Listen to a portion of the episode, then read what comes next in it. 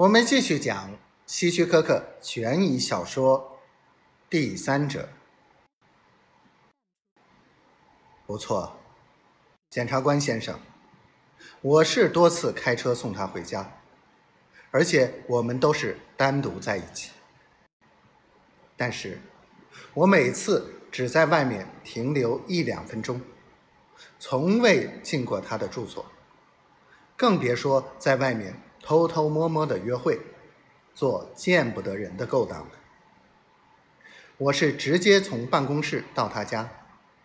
没有办法找到证人来证明，所以对你所说的可能，我也无法否认。好了，华伦先生，接下来我们再谈谈你的礼物吧。你平常是个慷慨大方的人吗？平常？你这话什么意思？很简单，就是你平常送不送东西给你的店员和顾客？偶尔高兴的时候也会送，当然不是经常的。哦，那你能否举个例子？也没有什么特别的例子。如果我喜欢某个人的时候，会送点唱片之类的小礼物给他。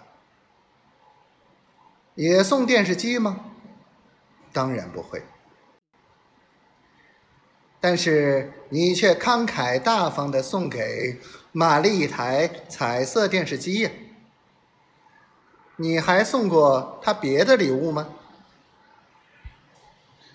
送过，是在圣诞节和他生日时送的。那你有没有给过他钱呢？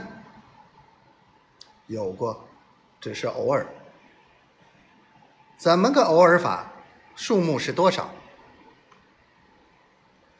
我只是在他手头拮据时给，帮他渡过难关。钱数不多，每次也就五块十块的。你以为这样就可以让陪审团相信，你们之间只是纯粹的友谊？而没有其他的关系吗？我们确实只是一种纯粹的友谊。华伦，你妻子知道玛丽的事情吗？法官大人，福斯律师说：“我对检察官提这种问题进行抗议。这和凶杀案有什么关系呢？”而且这些问题，被告的妻子已经作过证。我认为检察官是在诱导我的当事人，企图使陪审团产生偏见，